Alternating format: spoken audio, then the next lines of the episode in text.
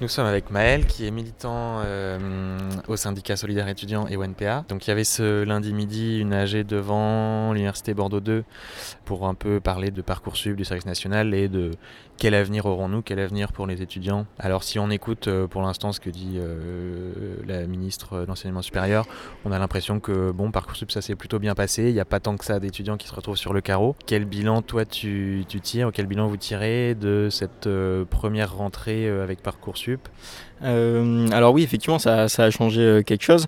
Euh, après, pas forcément en positif. Donc Parcoursup, c'était censé être le remède miracle contre le tirage au sort scandaleux, et c'est vrai, de la plateforme APB donc, qui, existait avant. Du coup, oui, effectivement, on voit que la ministre dit que tout, va bien, ne vous inquiétez pas. sauf que, en réalité, cette année-là, au 4 septembre, sur les 800 000 personnes inscrites sur la plateforme, il n'y en avait que 500 000 qui avaient trouvé des places et, et des affectations, et parfois même de manière un petit peu forcée et qui avait accepté des propositions euh, qu'il ou elle ne voulait pas vraiment juste pour, euh, par peur de se retrouver euh, sans affectation à la rentrée. Donc on voit qu'il y a énormément d'incohérences et même là à l'AG il y avait, il y avait quelqu'un qui était présent qui voulait s'inscrire en, en, chimie et, et, on lui a dit non, tu t'inscris en biologie et on verra dans deux mois si on, peut t'inscrire en, chimie. Et donc bon, il y, a, effectivement, on a des exemples, on en a malheureusement beaucoup trop et, c'est très compliqué parce qu'il y a beaucoup d'étudiants qui n'ont pas de logement et qui doivent changer de ville et euh, qui sont même pas sûrs de leur euh, inscription. Donc euh, c'est une galère énorme pour se déplacer, pour, pour voir si on peut être inscrit, pour essayer de trouver un logement. Et puis on a l'impression que c'est pas fini puisque tu parlais de l'arrêté licence, donc qui est, si j'ai bien compris, un arrêté ministériel qui sera pas une loi, qui est en préparation et qui devrait être prêt d'ici la rentrée prochaine, en tout cas qui s'appliquerait à la rentrée 2019. De ce qu'on en sait aujourd'hui, en quoi ça va consister et en quoi ça va prolonger peut-être les l'esprit de, la réforme euh, Parcoursup Alors effectivement, il y a l'arrêté licence, euh, il s'inscrit notamment dans, euh, dans, la réforme de Parcoursup, mais même en fait des lois qui ont précédé avant des gouvernements Sarkozy, Hollande, d'autonomisation des universités. En fait concrètement c'est quoi? C'est on vous baisse le budget et vous débrouillez pour trouver des, financements, donc y compris en passant des, contrats avec le privé et quitte à ce que des organismes privés, des grandes entreprises privées comme EDF par exemple ou Thales, Safran, les groupes d'armement, aient des places dans les conseils d'administration. Donc ça, c'est un, truc qui existe déjà et qui est déjà en, place euh, depuis euh, à peu près 2008. Euh, et, du coup, là, il y a deux ans, ils ont attaqué le master, ils avaient déjà supprimé la compensation entre matières. Genre, par exemple, si tu as 12 dans une matière et 8 dans une autre, ça passe quand même parce que tu as la moyenne. et ça, ils l'avaient déjà supprimé pour, pour les masters ou donné la possibilité de le supprimer. Et là, ils vont le faire pour les licences. donc c'est encore plus grave puisque on sait très bien qu'en licence, il y a énormément d'étudiants salariés, même encore plus qu'en master d'ailleurs, euh, que euh, c'est euh, au final c'est souvent ces étudiants qui soit sont salariés, soit ont d'autres difficultés socio-économiques qui, qui vont passer au rattrapage. donc au final ça va juste augmenter les inégalités sociales. Et puis tu parlais tout à l'heure d'une plus grande autonomie donnée dans le contenu des licences, c'est-à-dire une licence, si j'ai bien compris, une licence de sociaux à Bordeaux ou ailleurs. Il y aura plus de latitude chez les, universitaires pour changer le, programme en gros et parler de choses différentes selon les endroits, c'est bien ça? Euh, oui, tout à fait. Ça, met fin euh, à ce qu'on appelle le, cadrage national des, diplômes, euh, qui est un principe dans l'enseignement supérieur français, qui veut que quand on passe un diplôme, quel que soit l'endroit où on le passe, on a appris à peu près la même chose et on a du coup des, compétences, des savoir-faire qui sont censés être les mêmes. Et là, le fait que les, universités vont avoir beaucoup plus de latitude dans effectivement dans les contenus pédagogiques, mais aussi dans, la manière de, de dispenser ces contenus, eh bien, ça va créer des universités université à deux vitesses, comme euh, c'était déjà le cas en fait, avec euh, Parcoursup et la loi euh, ORE, où en fait, on, va assister, on assiste d'ailleurs en fait, à la création de, facs avec beaucoup de moyens qui sont des facs d'élite et des facs où on entasse les gens dans des grands amphis, où on retrouve les personnes les plus précarisées de, la population. donc oui, effectivement, ça va non seulement porter atteinte au, fait, voilà, au cadre national des diplômes. Donc maintenant, une personne qui aura son diplôme à Toulouse, à Paris, à Strasbourg ou à Bordeaux, en fait, elle n'aura pas forcément appris la même chose il y a euh, d'autres éléments euh, qui sont euh, pour moi encore plus dangereux. Ce qu'ils appellent le contrat pédagogique pour la réussite étudiante. Alors bon, nous on avait déjà les contrats pédagogiques, donc en gros c'est les matières que tu dois passer et que tu peux négocier en fonction des crédits que tu as déjà obtenus, de ce que tu as déjà validé dans tes autres formations. Et, et là le, le, nouveau contrat pédagogique, en fait il se passera plus avec l'équipe des enseignants, l'équipe pédagogique de la fac, mais directement avec le président de l'université. ce qui est en fait un gros problème puisque le président il a un rôle administratif et il n'est pas censé avoir un pouvoir sur les, équipes pédagogiques autres que, que, voilà, que présider la fac. Il n'a pas de droit de regard sur les contenus. Du coup, ça c'est vraiment très grave, surtout pour les étudiants étrangers en fait. Si, si les étudiants étrangers n'ont pas d'assiduité ou d'une manière ou d'une autre ne respectent pas le contrat qui a été signé avec le président, celui-ci, donc le président de l'université, peut décider de supprimer les bourses des étudiants étrangers et même de faire sauter leur visa d'études, ce qui est totalement nouveau en fait dans, dans, le droit français a priori et qui va augmenter énormément les inégalités entre les étudiants étrangers qui déjà galèrent souvent euh, euh, à avoir des ressources et, euh, parfois à s'intégrer quand ils arrivent dans un nouveau pays. Et maintenant, on va leur dire Ah oui, sauf que si vous vous loupez ou si vous êtes absent à trop de cours, eh bien, on, vous expulse. Quoi. Et voilà, donc ça va avoir des conséquences assez catastrophiques. Pour revenir rapidement sur cette idée d'université à deux vitesses dont tu parlais tout à l'heure, il y a une, je ne sais pas comment on peut appeler ça, mais en tout cas un petit affrontement entre le président de l'université de Bordeaux, Tunion de Lara, et le président de Poitiers disant j'ai augmenté le nombre de places en STAPS euh, et en sociaux de manière à, permettre, euh, voilà, avec la poussée démographique, d'accueillir tous les étudiants qui souhaitent venir ici.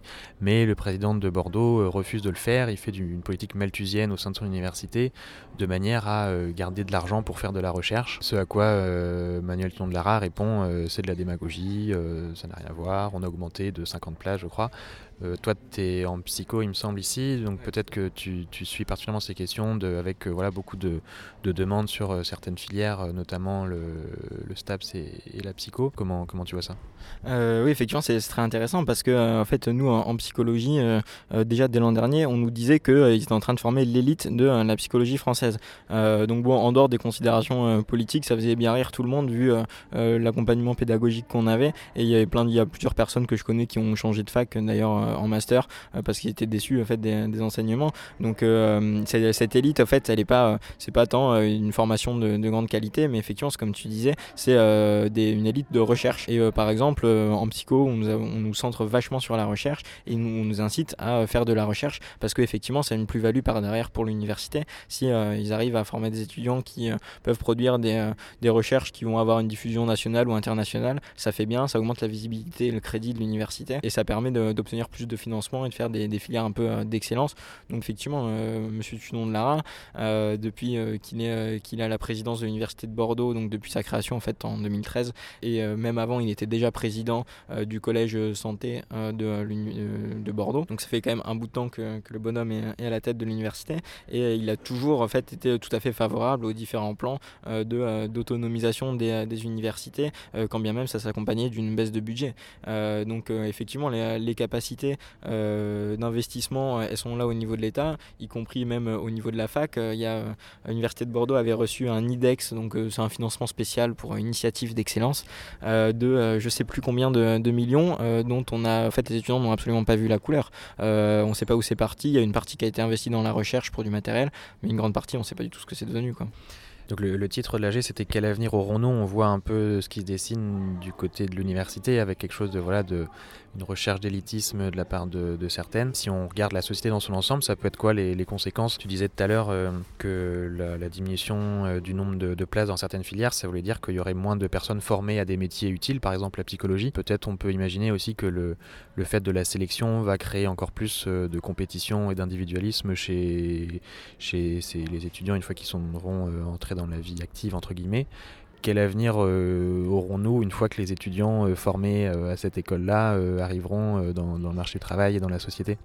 Euh, effectivement, il y, a un double processus. Euh, le, premier, euh, donc ce que tu dis, c'est que les, étudiants actuellement, ils sont de plus en plus mis en concurrence, mais les étudiants d'ailleurs comme les chercheurs, hein, que ce soit dans les universités, mais y compris au niveau des grands organismes de recherche comme le CNRS, où tu as à chaque fois des, petites des bourses qui sont proposées, tu as tout le monde qui va devoir faire des projets pour candidater, pour avoir les sous, et, au final, tu n'as qu'une personne et une petite équipe qui va obtenir le projet, et les autres, ils n'auront pas de quoi travailler, en fait, ils pourront pas avancer dans leur recherche.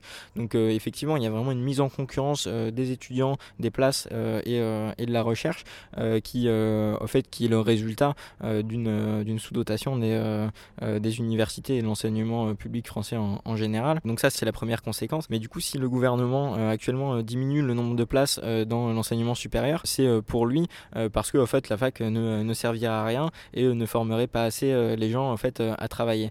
en fait, très concrètement, nous, comment on analyse ça C'est que le chômage, il est en hausse depuis maintenant à peu près 10 ans, en hausse à peu près continue, particulièrement chez les jeunes, en fait, où dans certains quartiers, il atteint 40%. De manière générale, il est entre 20 et 25%, ce qui est énorme pour un pays aussi riche que la France, et, et que le gouvernement, devant cette incapacité à résorber le chômage, sa solution, c'est de fermer les places en fac et d'envoyer les gens en apprentissage pour faire des formations courtes qui, où ils auront moins de, moins de qualifications, où il sera plus dur de, de se défendre après contre son employeur au niveau du salaire ou au niveau de ses droits.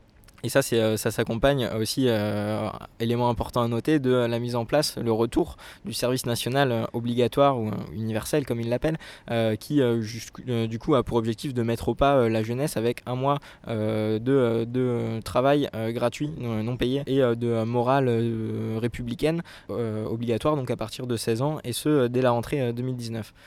donc voilà, on voit bien que le gouvernement est en incapacité de faire face au chômage, qui s'attaque à l'université et à tous les services publics pour euh, récolter de l'argent euh, là où il peut et, euh, et d'ailleurs l'investir après, enfin il le donner par ailleurs à des, à des banques ou à des grandes entreprises. Et du coup, voilà, il y, a une baisse des, des dotations des, des, universités, une augmentation du chômage. Et face à ça, le gouvernement, il, a, voilà, il cherche des sous et il a aussi une lutte idéologique en disant voilà, les jeunes, c'est fini maintenant, vous allez travailler pour l'État et on va recadrer ça. Quoi. Et alors de l'autre côté, du coup, les étudiants, que, quelle perspective tu vois en termes d'organisation et de mouvement? Comment, comment tu envisages un peu l'année euh, côté euh, mobilisation étudiante? On est plutôt optimiste. Enfin, de toute façon, euh, on est un peu forcé de l'être vu toutes les attaques en fait, qu'on va, qu'on va prendre. là, bon, il y avait pour une, petite assemblée générale organisée en même pas une semaine, on était quoi, une bonne une soixantaine sur un petit site qui compte 3000 personnes, à peu près 3000 étudiants. donc, bon, c'est pas, pas énorme, mais pour une première réunion, c'est plutôt encourageant. Euh, on sait qu'il y a énormément euh, d'autres universités partout en France qui vont organiser des assemblées générales euh, cette semaine ou les, semaines qui suivent. et après, donc on a les lois sur, sur les universités, sur voilà, le service national, mais malheureusement, le gouvernement il se contente pas de s'attaquer à la jeunesse, puisqu'il y a aussi la sécurité sociale qui va être remis en cause cette année. il y a tout un tas de services publics qui vont voir leur budget baisser, notamment dans les hôpitaux où la situation est catastrophique. Et euh, et également euh, l'âge de la retraite qui, pour la troisième fois en 10 ans, va encore être repoussé. Euh, donc bon, on ne sait pas si on en aura un jour, nous, à notre âge, une retraite.